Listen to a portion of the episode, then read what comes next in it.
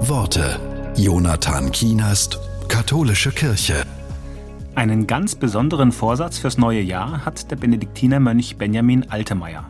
Er sagt, Segnen heißt im Lateinischen benedicere, Gutheißung. Wir Menschen sind von Gott gut geheißene. Nicht nur einige Menschen, sondern alle Menschen, egal welcher Hautfarbe, welchen Alters, welchen Geschlechtes und auch welcher sexuellen Orientierung, wir sind von Gott gewollte Menschen. Sehe ich mich selber so? Heiße ich mich gut? Habe ich eine Freude an mir? Mein Neujahrsvorsatz ist, ich möchte mich selbst als von Gott gesegneter sehen und diese Zusage für andere fruchtbar machen. Ich möchte zum Segen für die Menschen sein, denen ich in diesem Jahr begegnen werde. Dann kann wenigstens im Kleinen ein wenig Frieden werden, der uns im Segen zugesagt wird.